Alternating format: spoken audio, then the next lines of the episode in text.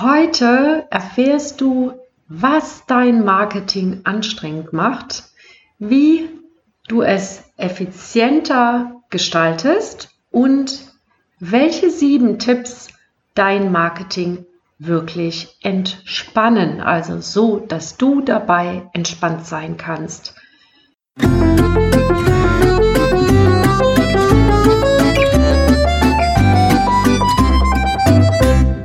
Hallo und herzlich willkommen im Ideengarten Unternehmer Podcast. Deine Inspirationsquelle für nachhaltiges Unternehmenswachstum. Hier bekommst du keine vorgezüchteten Ideen, sondern Inspiration, um eigene Ideen zu entwickeln. Deine Ideengärtnerin Claudia Heiberts. Hallo und herzlich willkommen in einer neuen Episode des Ideengarten Unternehmer Podcasts. Spingsten wir doch einfach mal in die Marketingbüros der Dachregion. Vor allem in den kleinen Unternehmen, also wo vielleicht nur sogar nur der Unternehmer selbst arbeitet, vielleicht zwei, drei Mitarbeiter für ihn oder mit ihm beschäftigt sind. In diesen Unternehmen findet man häufig, dass sehr, sehr viel Zeit in das Marketing gesteckt wird und vor allem auch viel Zeit in den sozialen Medien verbracht wird. Meistens aus dem Grund, weil ja, weil man sich informieren will, weil man gucken will, was gibt es denn Neues, was kann ich denn noch anders machen, was kann ich besser machen. Und dieser Ansatz ist natürlich auch wunderbar. Gleichzeitig hat dieser Ansatz natürlich auch eine Falle eingebaut. Und zwar die Falle, das macht man heute so, wenn man erfolgreich sein will. Und dieses Mann sagt eigentlich schon alles. Es sagt nämlich, es ist wahrscheinlich dann nicht unbedingt eine individuelle oder passgenaue Lösung für dein Business, wenn das so äh, besprochen wird. Was dann häufig passiert ist, dass alles Mögliche ausprobiert wird und dann am Ende die Resultate aber noch nicht zufriedenstellend sind. Wenn dir das auch so geht oder du das kennst, dann kennst du auch dieses Machen, Machen, Machen oder anstatt Kunden anziehen, fühlst du dich eher so, als müsstest du ihnen hinterherlaufen oder du hast wirklich kaum noch Energie das Ganze ist irgendwie nicht so richtig zielführend und vielleicht ist dir dadurch auch ein kleines bisschen die Freude am Tun verloren gegangen oder dir fehlt sogar auch echt wesentliche Zeit, um dein Business weiterzuentwickeln. All das sind die Folgen davon, wenn wir 24-7 alles ausprobieren und äh, immer wieder machen, machen, machen, machen, aber nicht mal wirklich in die Tiefe gehen. Und das ist ja Teil meiner Ideengartenstrategie ist, dass wir die Dinge wirklich ausreifen lassen, also vor allem in uns ausreifen lassen, so dass dann am Ende wirklich was Gutes dabei rauskommt. Ja, wenn du wissen willst, in welchem Verhältnis dein, ähm, deine Marketinginvestition, zeitliche Investition tatsächlich zum Ergebnis stehen, dann empfehle ich dir, schau mal in mein YouTube-Video rein. Äh, so reduzierst du den Zeitaufwand in deinem Marketing. Der ist vor kurzem erschienen. Den Link teile ich dir hier unten in den Show Notes. Ja, aber so anstrengend muss das gar nicht sein. Du kannst mit den folgenden sieben Tipps dein Marketing wirklich entspannter gestalten. Und Jetzt möchtest du natürlich wissen, ja, was sind denn die sieben Tipps? Und mein aller, aller wichtigster Tipp für dich, den habe ich an den Anfang gesetzt, und zwar verdichte dein Angebot dahingehend, dass deine Kunden auf dem schnellsten Weg die bestmöglichen Ergebnisse erzielen können. Warum? Weil das deinen Verkauf extrem pusht weil du, wenn du schnell und gut bist, in der Regel sind, sind viel, also die meisten sind entweder schnell oder gut, aber wenn du wirklich schnell, effizient und gut bist, dann hast du gute Chancen, wirklich viel zu verkaufen. Wenn das nicht dein Ansatz ist, dann äh, ist es auf jeden Fall wichtig, dass am Ende die bestmöglichen Resultate rauskommen.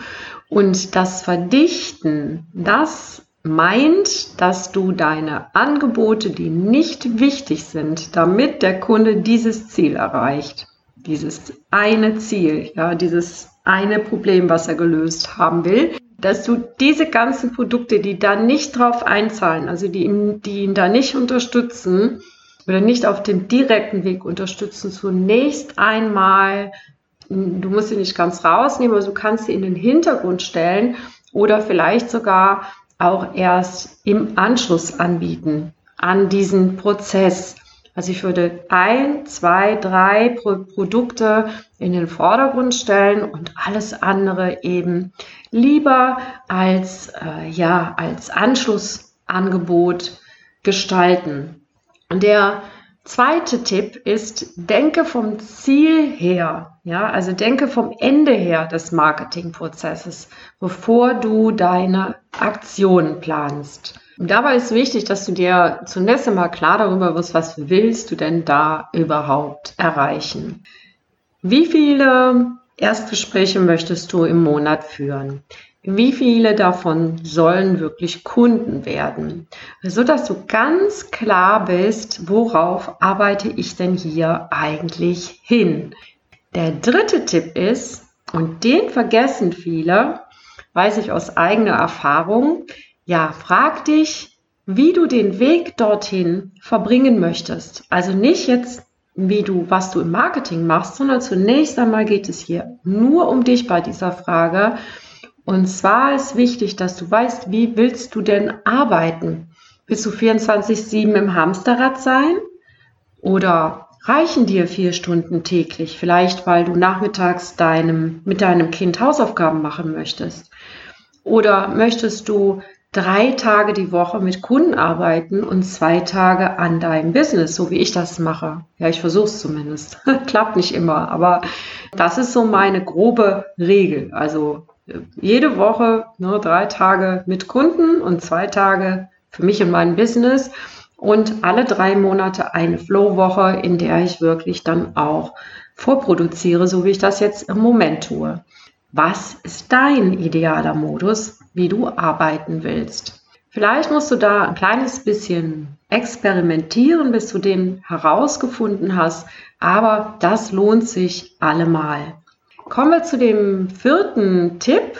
Und hier geht es jetzt endlich darum, Aktionen zu planen. Und zwar ist natürlich wichtig, dass du dir jetzt Aktionen überlegst, die dir ermöglichen, diesen Modus, diesen idealen Arbeitsmodus, den du dir überlegt hast, äh, tatsächlich auch ermöglichen. Also klappt nicht immer gleich, ne?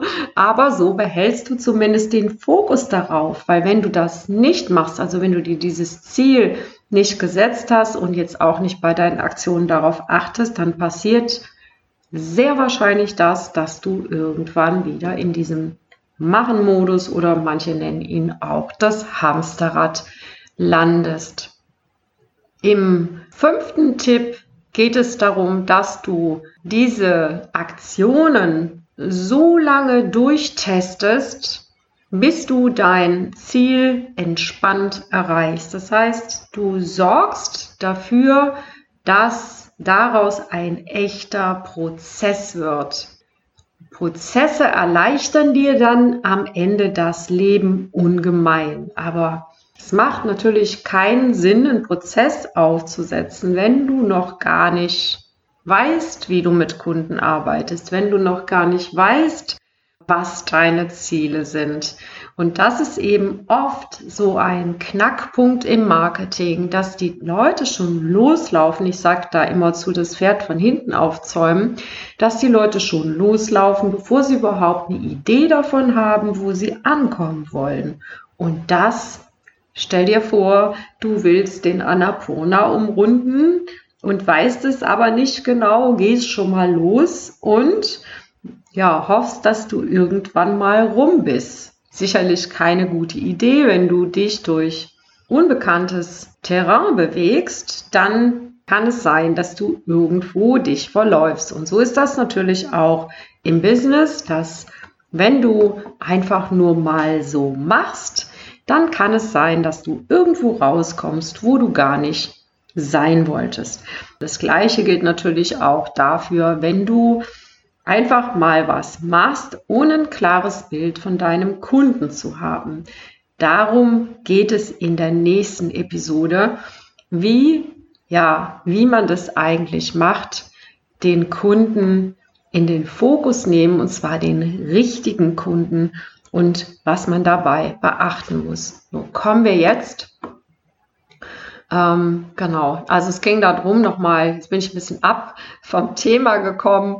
Also es ging darum, dass du dir ganz nach und nach wirklich einen eigenen Prozess aufsetzt und diesen Prozess dann nur noch optimierst, um ihn zu, also nur noch veränderst, um ihn zu optimieren und ansonsten dabei bleibst, weil dann kannst du ihn standardisieren.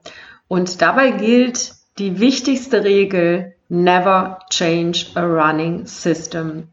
Ändere nicht, was gut läuft. Das ist mir früher häufiger mal passiert, weil ich gar nicht so richtig wusste, was ich da tue in, vor allem in meiner ersten Selbstständigkeit, da habe ich Dinge tatsächlich geändert, weil ich, weil mir langweilig war und habe dann Dinge geändert, die wirklich auch erfolgreich waren. Und das macht natürlich keinen Sinn.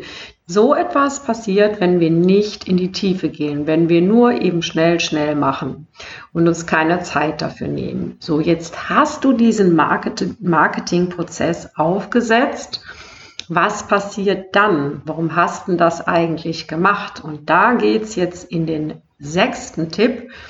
Und hier empfehle ich dir dann, und jetzt kannst du das eigentlich auch erst, Arbeiten zu delegieren, die nicht deine Stärken spiegeln, ja, oder die nicht im Bereich deiner Stärken liegen, und, oder die du nicht so gerne machst.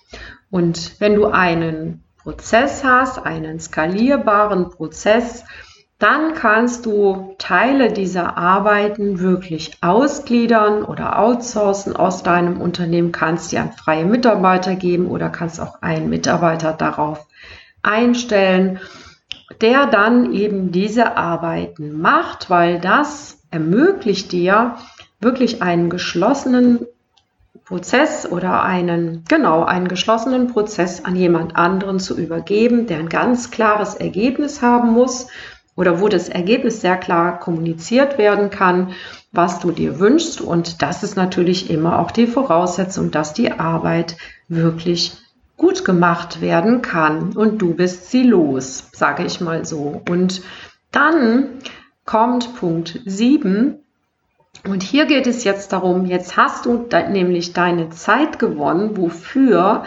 um in dich und in dein Netzwerk zu investieren, zum Beispiel in Weiterbildung, in persönliche Weiterentwicklung. Also, dass du nochmal so, sage ich auch mal, an deine Baustellen gehst. Ja, so habe ich zum Beispiel dieses Jahr in den ersten vier Monaten sehr intensiv gemacht. Ich habe mir, ich habe mich damit beschäftigt, wie mache ich das dann mit dem Video, dass das ansprechender wird? Ähm, wie baue ich das auch so auf, dass es spannender für dich wird? Und äh, wie gehe ich auch damit um, dass ich insgesamt so ein bisschen ungerne vor, vor die Kamera getreten bin? Und warum ist das überhaupt so in der letzten Zeit? Ja, also das waren alles so kleine Baustellen, die sich so über die Zeit eingeschlichen haben. Und hm, wenn ich mich denen jetzt nicht irgendwann mal zugewandt hätte, dann hätte ich sie akzeptiert und das ist natürlich keine Option, ja. Aber du solltest nicht nur in dich investieren, sondern auch in deine persönlichen und beruflichen Beziehungen. Und da nehme ich die persönlichen ganz äh, auf jeden Fall mit rein, weil sie dazu beitragen, deine Energien zu steigern. Wenn du tolle Beziehungen hast, wenn du schöne Freundschaften hast, wenn du eine, also sage ich mal, eine funktionierende, nährende Liebesbeziehung hast, dann hast du auf jeden Fall die Akkus eher mal aufgefüllt als jemand, der das nicht hat. Jetzt habe ich noch einen Bonustipp für dich und da geht es genau darum, nämlich, dass du dein Energielevel hochhältst. Und das tust du zum Beispiel durch gutes Essen, Schlafen, Pausen und Bewegung, aber auch durch deine Gedanken, also indem du deine Gedanken und Gefühle ein kleines bisschen im Zaum hältst, sage ich mal so. Da sind wir wieder bei dem Pferd. Äh, und zwar, ja, dass du dafür sorgst, dass deine emotionale Färbung oder deine Grundemotionen nicht in Richtung Wut, Angst, Trauer oder so etwas rutschen, sondern dass du schaust, dass sie ja eben so im Bereich Frieden, Dankbarkeit, Freude, ja, oder auch, äh, was haben wir noch Schönes? Akzeptanz, also solche ähm, solche emotionalen Level sind da angenehmer und helfen dir einfach auch, dass du nicht abrutschst mit deinem Energielevel. Nehmen wir mal an, du hast einen Kunden, der dir wirklich immer wieder das Leben schwer macht und du regst dich den ganzen Tag darüber auf das, was passiert da eigentlich? Erstens reduzierst du dein Energielevel, was dann dazu beiträgt, dass du mehr von solchen Kunden bekommst, was ich das, das garantiere ich dir, dass das so sein wird, weil ich das von mir selber kenne. Und dann weiß ich immer, okay, jetzt muss ich mich wieder um mein Energiesystem kümmern. Und dann wird das auch wieder besser. Ja, also immer schön den Fokus auf dem Guten, auf dem halten, was du erreichen willst, wovon du mehr willst.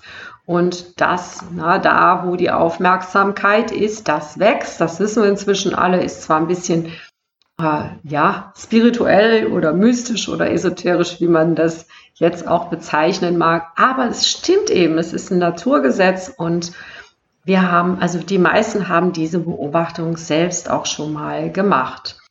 Wenn du, also das Energielevel, da möchte ich noch ein bisschen was zu sagen, bevor ich jetzt hier diese Episode beende.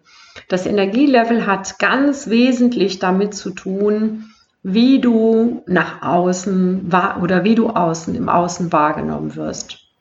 Je höher dein Energielevel ist, desto ähm, ja, desto höher ist auch das Energielevel deiner Kunden. Das führt dazu, dass du mehr mit Menschen arbeitest, die du dir wünschst, die dir gut tun, die ja auch nicht, nicht so ausgebrannt sind. Also je, je mehr du ausgebrannt bist, desto, desto schwieriger werden die Kunden, ja. Das ist einfach, äh, also hab, ich habe schon so oft beobachtet, auch bei meinen Kunden. Deswegen ist das wirklich, wirklich wichtig, das eigene Energielevel, also sprich Selbstliebe, ja, also Selbstfürsorge, Selbstliebe.